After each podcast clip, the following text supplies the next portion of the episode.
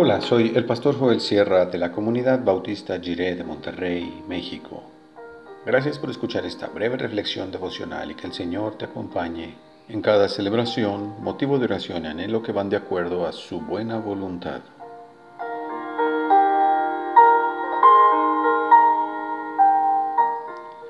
La gran invitación.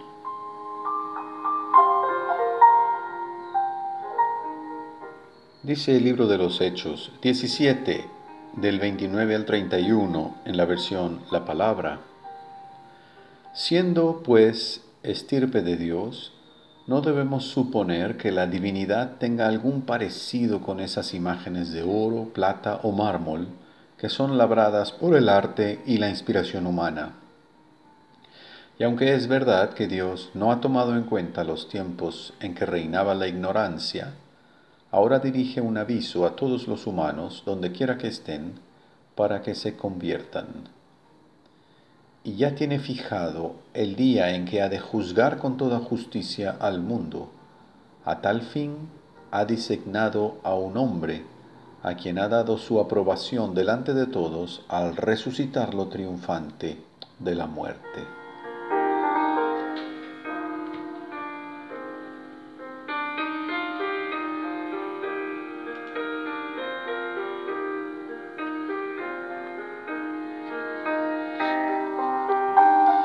El relato de Pablo en Atenas termina con un rechazo de la mayoría de los oyentes en el Areópago, un auditorio consagrado a Ares, dios de la guerra. Desde la antigüedad, el saber humano se ha puesto al servicio de la guerra como una señal más de nuestra naturaleza caída. Dice el texto que rechazaron la idea de la resurrección algunos incluso burlándose. Les parecía ilógico que alguien mostrara su victoria de esa manera, cuando lo que ellos aspiraban era a salir de la existencia física y no volver más a ella.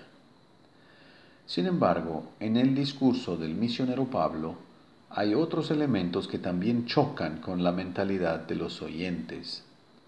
Para empezar, Pablo desmitifica la estética griega despojándola de su valor espiritual o teológico. Solo son estatuas, obras de arte, de inspiración humana, mas no son dioses.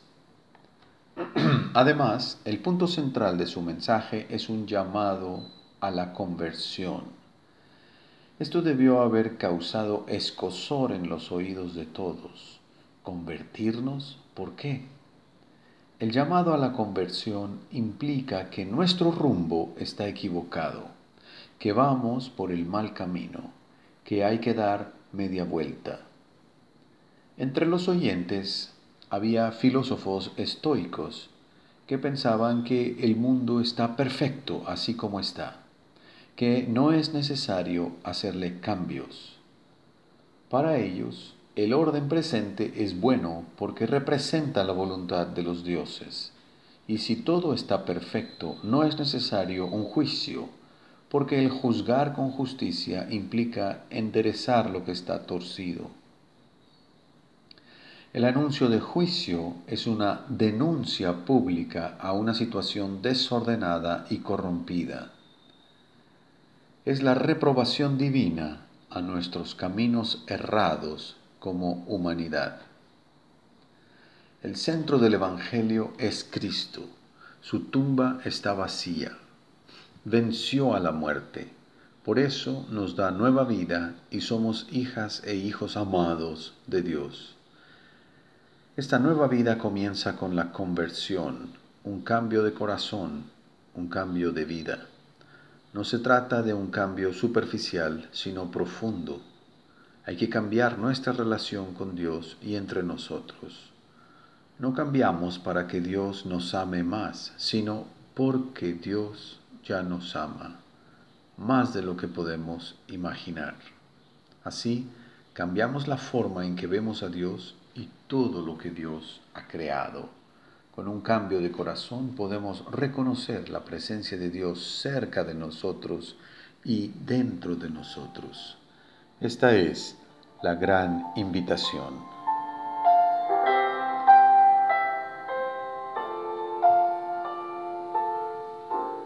Oremos. Dios, que impartes nueva vida, por tu gran amor por nosotros, cambia nuestro corazón. Ábrelo a tu amor y tu gracia. Que en tu misericordia cambies nuestra vida. Guíanos hacia tu esperanza y paz para vivir como tus amados. Amén.